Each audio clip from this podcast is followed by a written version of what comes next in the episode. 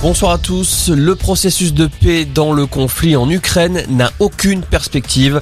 Les mots de Vladimir Poutine en référence aux accords de paix de Minsk signés en 2014, des accords sabotés par Kiev selon le président russe. En parallèle, les efforts diplomatiques se poursuivent pour tenter de parvenir à une désescalade des tensions.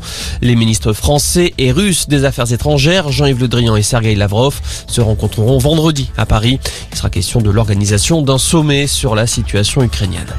J'ai besoin de vous, l'appel de Marine Le Pen au maire de France, alors que la candidate du Rassemblement national est en quête de ses 50 derniers parrainages pour pouvoir participer à la présidentielle.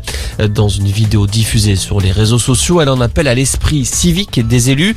Selon Marine Le Pen, sa non-participation au scrutin serait un scandale démocratique majeur. Les candidats ont jusqu'au 4 mars pour déposer leurs 500 parrainages.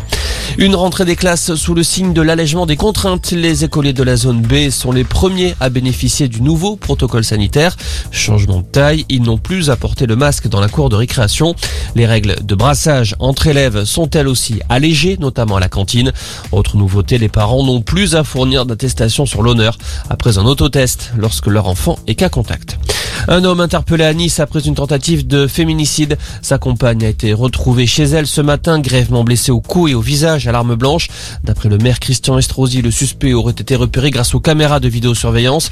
Interpellé alors qu'il se trouvait dans un train pour se rendre en Italie avec l'enfant du couple. L'enquête pour tentative de meurtre a été confiée à la sûreté départementale. Et puis après le feuilleton de l'Open d'Australie, Novak Djokovic reprend la compétition aujourd'hui. Le tennisman serbe est aligné sur l'ATP 500 de Dubaï, un tournoi où il n'est pas obligatoire d'être vacciné pour participer. Le tennis me manque après tout ce qui s'est passé, a déclaré le numéro 1 mondial. Voilà pour l'essentiel de l'info. Passez une excellente fin d'après-midi.